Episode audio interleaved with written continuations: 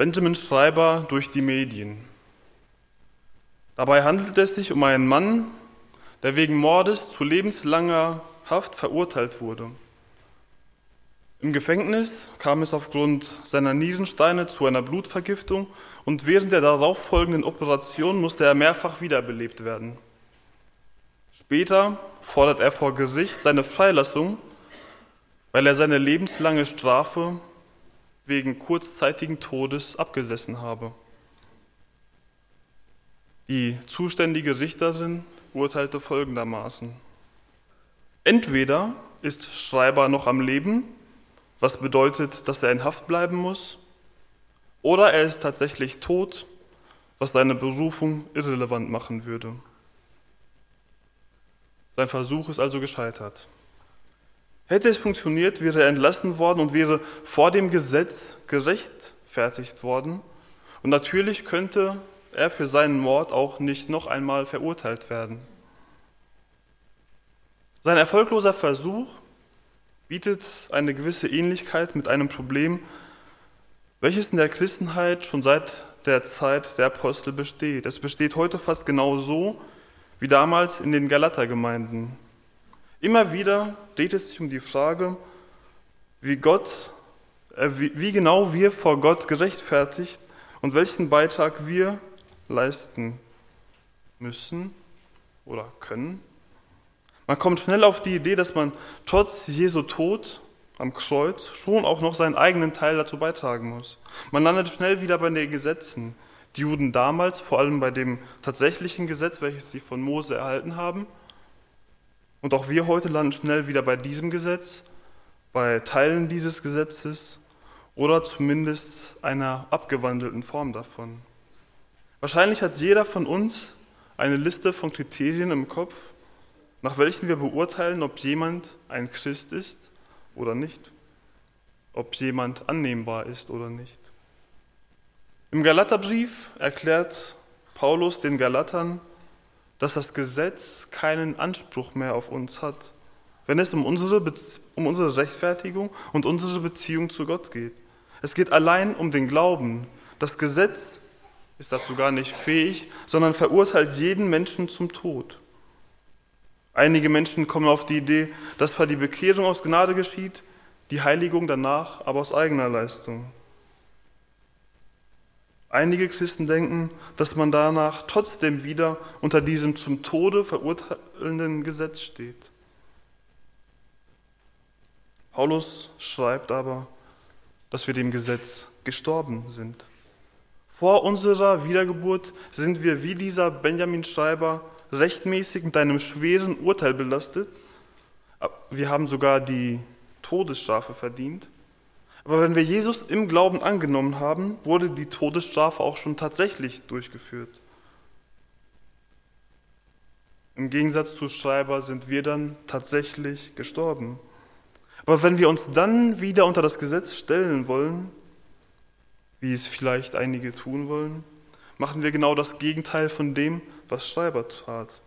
Wir ziehen dann als vor dem Gesetz Gerechtfertigte vor Gericht und klagen ein, dass wir wieder das Todesurteil über uns ausgesprochen haben wollen. Klingt das nicht irgendwie unsinnig? Und genau diesen Unsinn will Paulus den Galatern und damit auch uns allen vor Augen führen und uns aus dem Kopf schlagen. Sie waren dabei, sich wieder unter das Gesetz zu stellen. Irgendwie scheint es nicht in unseren Kopf zu passen, dass unsere Beziehung zu diesem heiligen Gott schon wiederhergestellt ist und wir sowieso keinen Beitrag dazu leisten können. In den ersten anderthalb Kapiteln des Galaterbriefes hat Paulus größtenteils für das Evangelium gesprochen. Jetzt geht er tatsächlich auch dazu über, zu zeigen, wieso das Gesetz für uns heute nicht mehr gilt. Und an dieser Stelle möchte ich gerne weitermachen. Ich lese aus Galater 2, die Verse 11 bis 21.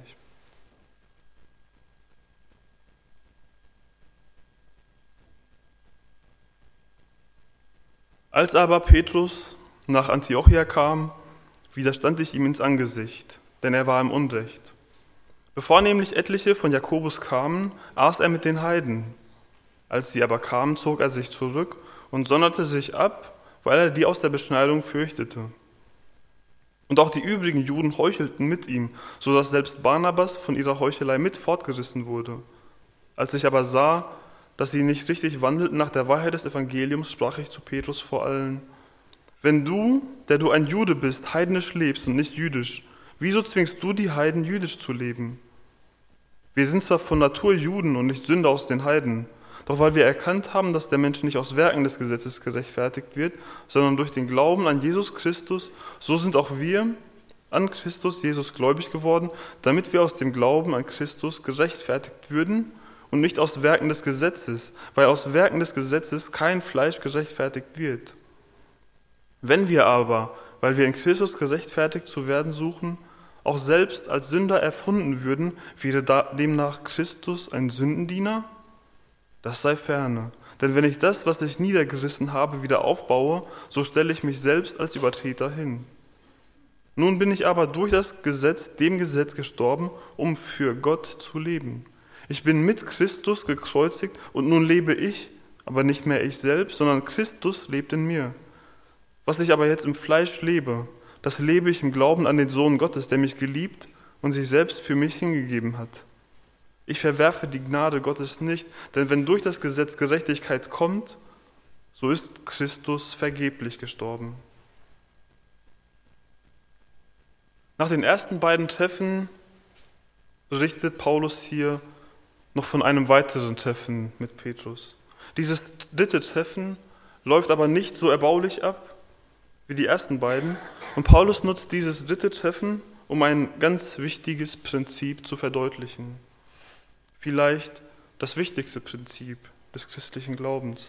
Paulus lehrt von unserer Rechtfertigung vor Gott, die allein durch Gnade geschieht und allein durch den Glauben geschieht, ohne eigene Leistung, die wir vorbringen könnten und welche anhand des Gesetzes gemessen werden könnte. In Vers 11 leitet Paulus von der einen Begegnung zur nächsten über. Als aber Petrus nach Antiochia kam, widerstand ich ihm ins Angesicht, denn er war im Unrecht. Im Gegensatz zu den vorherigen Treffen findet dieses nicht in Jerusalem statt, sondern in Antiochia, also außerhalb von Israel. Antiochia war eine der ersten christlichen Gemeinden außerhalb von Israel. Sie bestand aus Juden und Heiden, die im Evangelium zur Rettung und dann darin auch zur Einheit fanden. Barnabas und Paulus haben diese Gemeinde gegründet, haben immer wieder Zeit hier verbracht und somit war es eine recht bedeutende Gemeinde, die in der richtigen Lehre lebte. Als Petrus aber nach Antiochia kommt, ist diese richtige Lehre auf einmal in Gefahr, weil er sich zwar zu einem sehr menschlichen, aber auch folgenschweren Fehler hinreißen lässt. Er war ganz offensichtlich im Unrecht. Er war als schuldig überführt. Und das wusste Petrus eigentlich auch selbst, wenn man ihm nur ein paar Minuten Zeit gegeben hätte, darüber nachzudenken, was er da gerade tut. Deshalb muss Paulus ihm ins Angesicht widerstehen und seinen Fehler korrigieren. Was genau hat Petrus falsch gemacht? Bevor nämlich etliche von Jakobus kamen, aß er mit den Heiden, als sie aber kamen, zog er sich zurück und sonderte sich ab, weil er die aus der Beschneidung fürchtete. Und auch die übrigen Juden heuchelten mit ihm, so dass selbst Barnabas von ihrer Heuchelei mit fortgerissen wurde. Als Petrus nach Antiochia kommt, ist es für ihn ganz selbstverständlich, mit den Heidenchristen gemeinsam zu essen. Es hätte ihn früher schon Überwindung gekostet, aber mittlerweile hat er verstanden, dass es in Ordnung ist. Schon Jesus hat gelehrt, dass man, sich nicht, dass man nicht dadurch unrein wird, was in den Mund kommt. Und spätestens nach seiner Vision, in welcher Gott ihm sagt, dass er nichts unrein nennen soll, was Gott gereinigt hat, hat er es verstanden. Denn nach dieser Vision war es für ihn kein Problem mehr, Cornelius, den Heiden, zu besuchen. Und so ist es für ihn auch hier kein Problem. Im Griechischen steht hier eine Verbform, die ausdrückt, dass es eine regelmäßige Gewohnheit war. Es war für ihn absolut kein Problem mehr, zusammen mit Heiden zu essen. Solange bis jüdische Christen aus der Jerusalemer Gemeinde Jakobus kommen. Und hier passiert etwas Spannendes. Petrus bekommt es mit der Angst zu tun. In der jüdischen Tradition war es schon seit zahlreichen Generationen undenkbar, mit Heiden an einem Tisch zu sitzen. Denn dies würde unweigerlich dazu führen, dass man sich verunreinigt, dem Gesetz Moses entsprechend. In der Kultur, in welcher Petrus aufgewachsen ist, war sein Verhalten völlig inakzeptabel. Mit den Heiden zu essen war vor Gott aber völlig in Ordnung, nicht vor den Juden. Und selbst die Juden, die Jesus im Glauben angenommen haben, hatten noch ihre Probleme damit, das Gesetz völlig beiseite zu schieben. Sie haben ja schon so lange darin gelebt. Und irgendwie ist es auch nicht falsch. Deshalb gab es auch viele Judenchristen, die weiter die Einhaltung des Gesetzes forderten. Und die Juden sind immer noch die Menschen, unter welchen Petrus seinen Dienst hauptsächlich tut. Mit ihnen will er es sich auch nicht kaputt machen lassen. Und so zieht er sich zurück. Da er aber ein Leiter und ein Vorbild ist, schauen auch die anderen auf ihn und tun es ihm gleich. Petrus Heuchelei zieht noch viele andere mit sich. Zuerst die anderen jüdischen Christen, dann sogar Barnabas. Sie wissen, dass es richtig war, was sie vorher taten, distanzieren sich aus Menschenfurcht aber von ihrem vorherigen Verhalten und senden somit ein Signal aus, als hätten sie gerade etwas falsch gemacht. Selbst dem großen Petrus passiert es, dass er Menschenfurcht hat. Selbst Petrus heuchelt. Ich schätze, dann kann uns das auch allen passieren. Wenn wir nicht dementsprechend leben, was wir glauben, passiert genau das. So kann uns Petrus Sünde eine Warnung sein. Und leider betrifft eine solche Sünde auch nie nur uns, sondern immer auch andere Menschen. Lass uns darauf acht geben, dagegen ankämpfen, wenn wir in dieser Gefahr stehen. Und ich denke, dass wir fast täglich in dieser Gefahr stehen. In Vers 14 lesen wir von Paulus Reaktion. Als ich aber sah, dass sie nicht richtig wandelten nach der Wahrheit des Evangeliums, sprach ich zu Petrus vor allen, wenn du, der du ein Jude bist, heidnisch lebst und nicht jüdisch, was zwingst du die Heiden, jüdisch zu leben? Paulus knöpft sich Petrus öffentlich und ohne irgendeine zeitliche Verzögerung vor. Es ist wichtig, dass er es öffentlich tut, weil auch Petrus Heuchelei öffentlich war, von vielen gesehen wurde und sich sicherlich schnell herumgesprochen hätte. Paulus muss die Folgen aus Petrus Verhalten im Keim ersticken, bevor sie sich noch weiter ausbreiten und die Wahrheit des Evangeliums angreifen.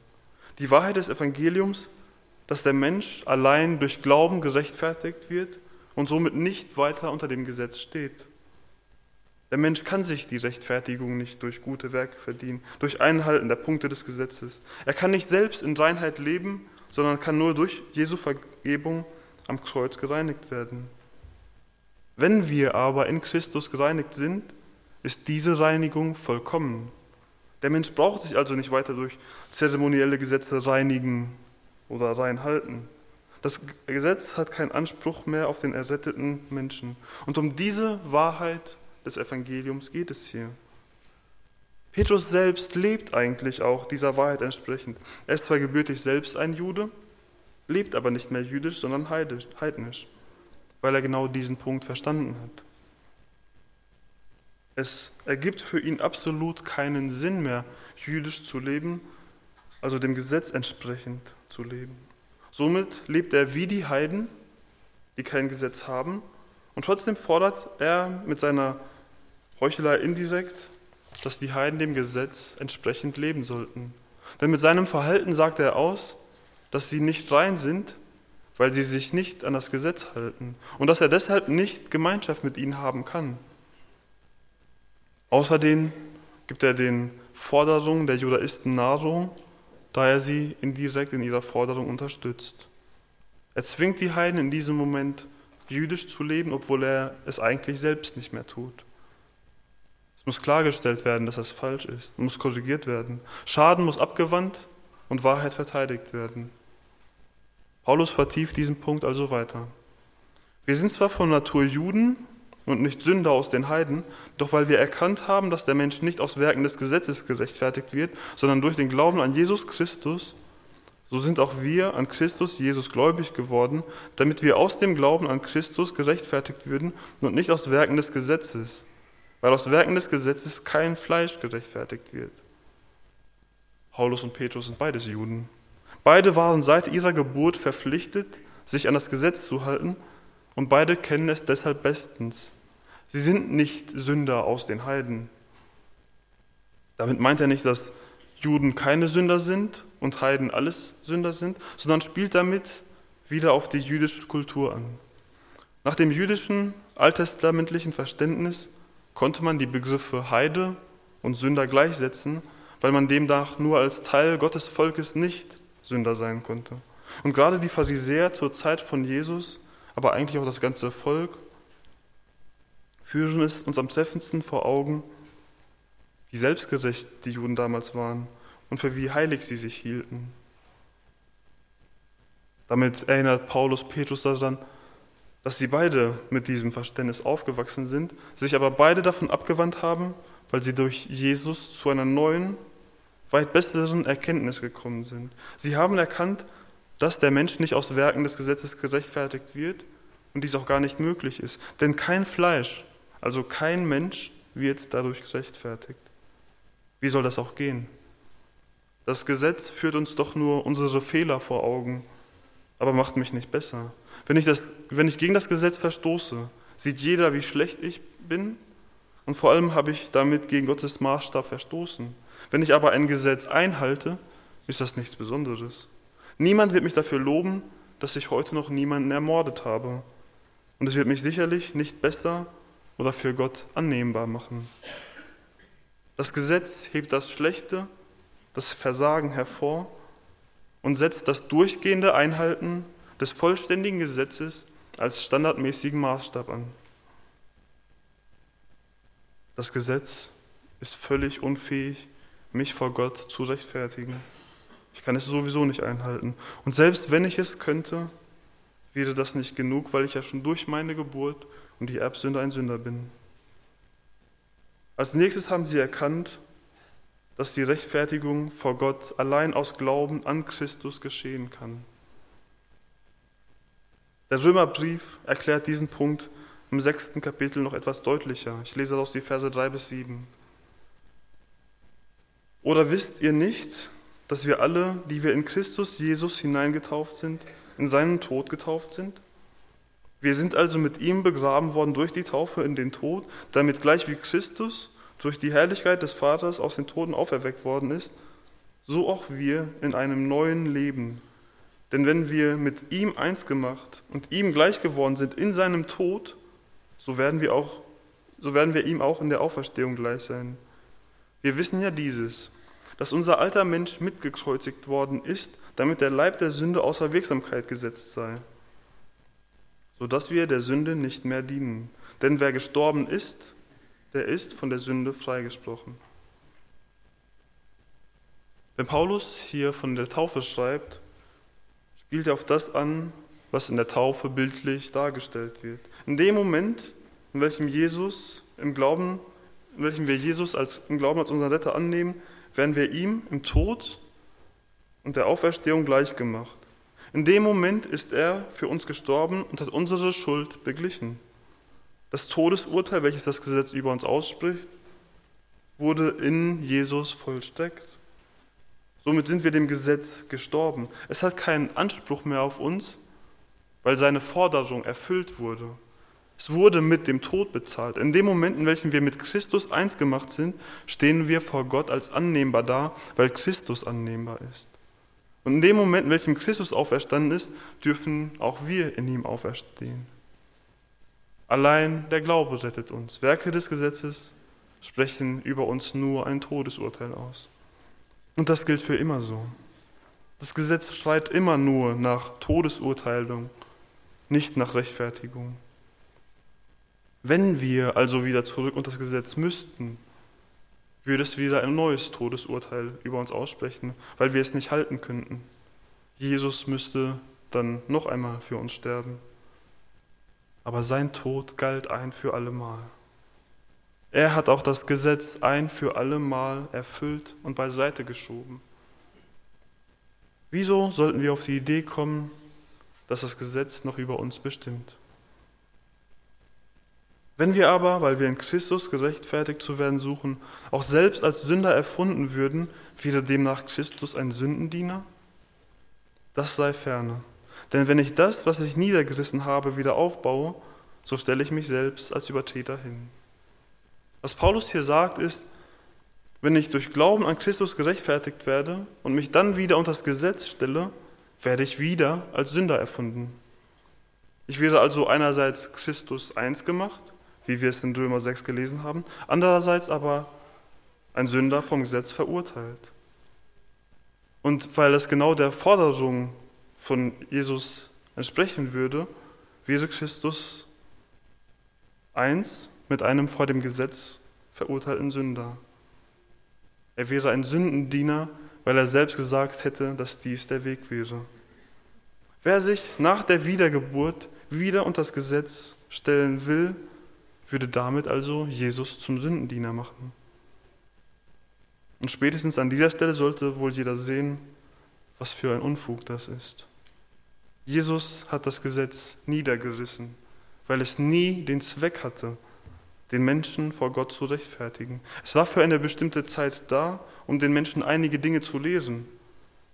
Mit Christus kam aber ein besserer Weg, der Weg, der, vollkommen, der vollkommene Weg, welcher uns tatsächlich rechtfertigen kann. Wenn Jesus aber danach wieder zu diesem unvollkommenen Weg zurückkehren würde, würde er damit eingestehen, dass er am Kreuz einen Fehler gemacht hätte und es nicht ausgereicht hätte. Es würde bedeuten, dass er umsonst auf die Erde gekommen ist und für nichts und wieder nichts gestorben ist. Und damit setzt Paulus zur zentralen Schlussfolgerung und Zusammenfassung der ersten zwei Kapitel an. Nun bin ich aber nun bin ich aber durch das Gesetz, dem Gesetz gestorben, um für Gott zu leben. Ich bin mit Christus gekreuzigt und nun lebe ich, aber nicht mehr ich selbst, sondern Christus lebt in mir. Was ich aber jetzt im Fleisch lebe, das lebe ich im Glauben an den Sohn Gottes, der mich geliebt hat und sich selbst für mich hingegeben hat. Ich verwerfe die Gnade Gottes nicht, denn wenn durch das Gesetz Gerechtigkeit kommt, so ist Christus vergeblich gestorben. In Christus ist unsere Schuld, welche wir dem Gesetz gegenüber haben, beglichen worden. Das Gesetz fordert unseren Tod. Wir sind Christus am Kreuz eins gemacht, mit ihm gestorben und somit wurde der Anspruch des Gesetzes ein für allemal beglichen. Das Gesetz hat in diesem Moment keinen Anspruch mehr auf uns. Wir sind ja mit Christus gekreuzigt. Ja, wir sind in diesem Moment dem Gesetz gestorben, nicht durch eine Abkürzung oder Mogelei, sondern durch das Gesetz selbst. Im Kreuz treffen Gerechtigkeit und Gnade in Harmonie aufeinander. Was bleibt dem Erretteten an dieser Stelle noch zu tun übrig? Es ist naheliegend, aus Dankbarkeit alles für Gott zu tun. Die falsche Reaktion wäre, aus Dankbarkeit zurück ins Gesetz zu gehen, noch einmal zu probieren, es dieses Mal einzuhalten und sich dadurch vor Gott zu beweisen, zu zeigen, dass man besser geworden ist. Aber ich hoffe, dass mittlerweile deutlich geworden ist, dass das so nicht läuft. Die richtige Reaktion sehen wir hier bei Paulus. Er lebt für Gott. Er lebt, aber nicht mehr er, lebt, er selbst lebt, sondern Christus lebt in ihm. Er lebt für Gott, weil er mit Christus eins gemacht wurde und sein altes Leben in Christus gestorben ist. Er lebt in einem völlig neuen Leben als neue Kreatur. Er lebt in seinem neuen Leben aus Dankbarkeit für Christus. Alles andere, als das ganze Leben Gott hinzugeben, macht an dieser Stelle auch keinen Sinn mehr. Er lebt ab sofort mit dem Heiligen Geist in sich und wird durch diesen immer mehr verändert, sodass der errettete Mensch Gott dadurch immer ähnlicher wird. Das heißt nicht, dass der errettete Mensch danach keine Sünde mehr tut und in allem Gottes Willen entsprechend lebt. Die Sünde ist dann aber nicht mehr der unabwendbare Normalzustand, sondern die Abweichung. Diese Sünde ist bezahlt. Und da wir nicht mehr unter dem Gesetz stehen, wird uns diese Schuld auch nicht mehr angerechnet.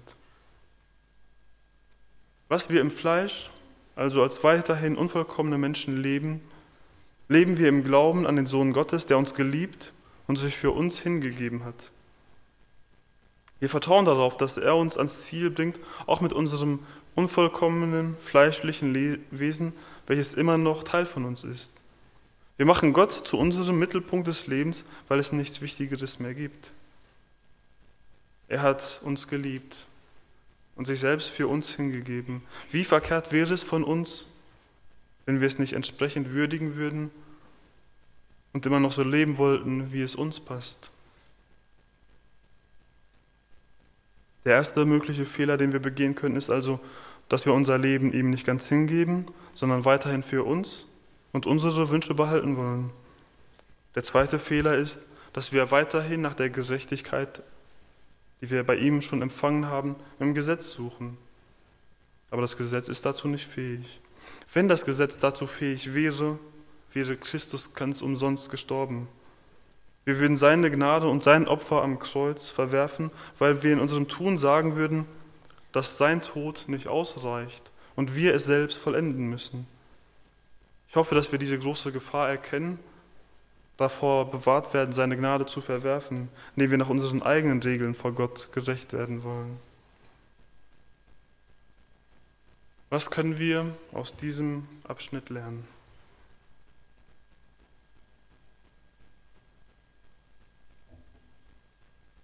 Zuerst können wir praktisch sehen, dass sogar der große Petrus fähig ist, so eine Heuchelei zu begehen, aus Menschenfurcht.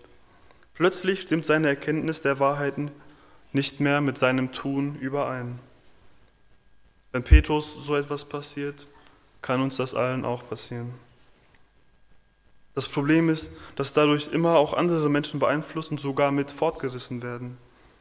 Es passiert uns allen. Aber lasst uns darauf acht haben, dass unsere Erkenntnis auch wirklich mit unserem Tun übereinstimmt. Ganz im Sinne von Jakobus, wenn er sagt, dass wir Täter des Wortes sein sollen, nicht bloß Hörer, die sich selbst betrügen. Aber der wichtigste Punkt dieses Abschnitts fällt tatsächlich eher in den Bereich der Erkenntnis als in eine einfache praktische Anwendung. Paulus setzt an der Grundlage an und will sicher gehen, dass, wir, dass diese bei uns allen mit der Wahrheit übereinstimmt. Und die Wahrheit ist, dass wir dem Gesetz, durch das Gesetz gestorben sind, wenn wir Jesus im Glauben als unseren Herrn angenommen haben. Das Gesetz hat dann keinen Anspruch mehr auf uns, weil es doch in Christus erfüllt und beseitigt wurde. Jetzt könnte man sich natürlich fragen, wieso das Gesetz dann in der Bibel steht, wenn wir uns nicht daran halten müssen. Diese Frage wird in den nächsten Kapiteln von Paulus ausführlich geklärt und ich hoffe, dass das auch in meinen nächsten Predigten deutlich wird. Aber um es kurz anzureißen, das Gesetz war nie dazu da, uns vor Gott zu rechtfertigen und es ist dazu auch gar nicht fähig. Das Gesetz soll uns lehren, wie perfekt wir sein müssten, wenn wir es versuchen wollten, Gott aus eigener Leistung zufriedenzustellen. Und das Gesetz zeigt ganz klar, dass kein Mensch dazu fähig ist es vollständig einzuhalten. Das Gesetz bringt nur Tod und Verdammung, aber nichts Gutes hervor.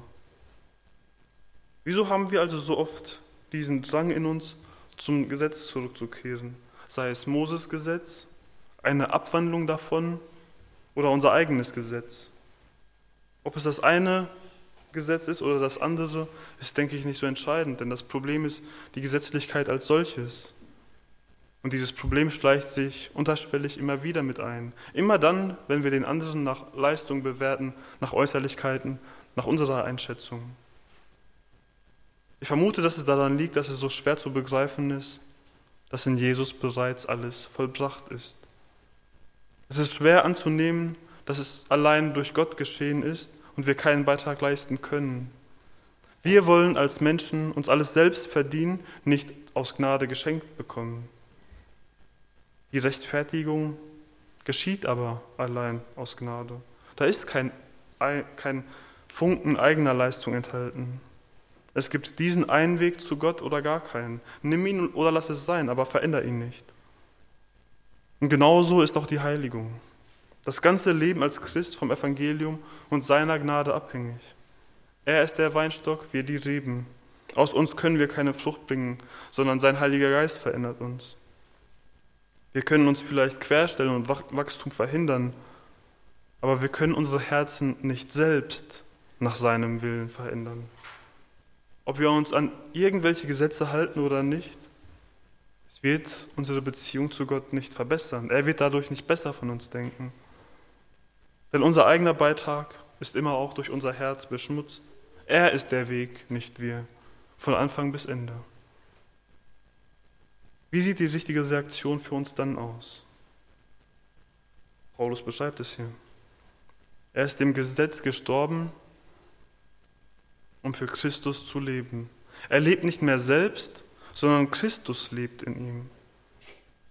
In Paulus Leben ging es seit seiner Umkehr nur noch um das Evangelium, nur noch um Jesus, um Gottes Ehre. Seine eigenen Vorstellungen und Wünsche vom Leben mussten weichen. Für ihn gab es nicht mehr Vergnügen und Bequemlichkeit, sondern Leid und Dienst. Und das wollte er auch genauso. Wie könnte es auch anders sein, wenn wir uns vor Augen führen, was Jesus für uns getan hat? Er hat alles dafür gegeben, um uns zu retten. Er hat einen unvorstellbaren Preis gezahlt, das Undenkbare möglich gemacht. Er hat sich für uns niedergebeugt, weil wir dazu nicht fähig waren. Denn ihr sollt so gesinnt sein, wie es Christus Jesus auch war, der, als er in der Gestalt Gottes war, es nicht wie ein Raub festhielt, Gott gleich zu sein, sondern er entäußerte sich selbst, nahm die Gestalt eines Knechtes an und wurde wie die Menschen. Und in seiner äußeren Erscheinung als Mensch erfunden, erniedrigte er sich selbst und wurde gehorsam bis zum Tod, ja zum Tod am Kreuz. Darum hat ihn Gott auch über alle Maßen erhöht und ihm einen Namen verliehen, der über allen Namen ist, damit in dem Namen Jesu sich alle Knie derer beugen, die im Himmel und auf, der, auf Erden und unter der Erde sind, und alle Zungen bekennen, dass Jesus Christus der Herr ist, zur Ehre Gottes des Vaters. Wofür lebst du? Lebst du für Gott?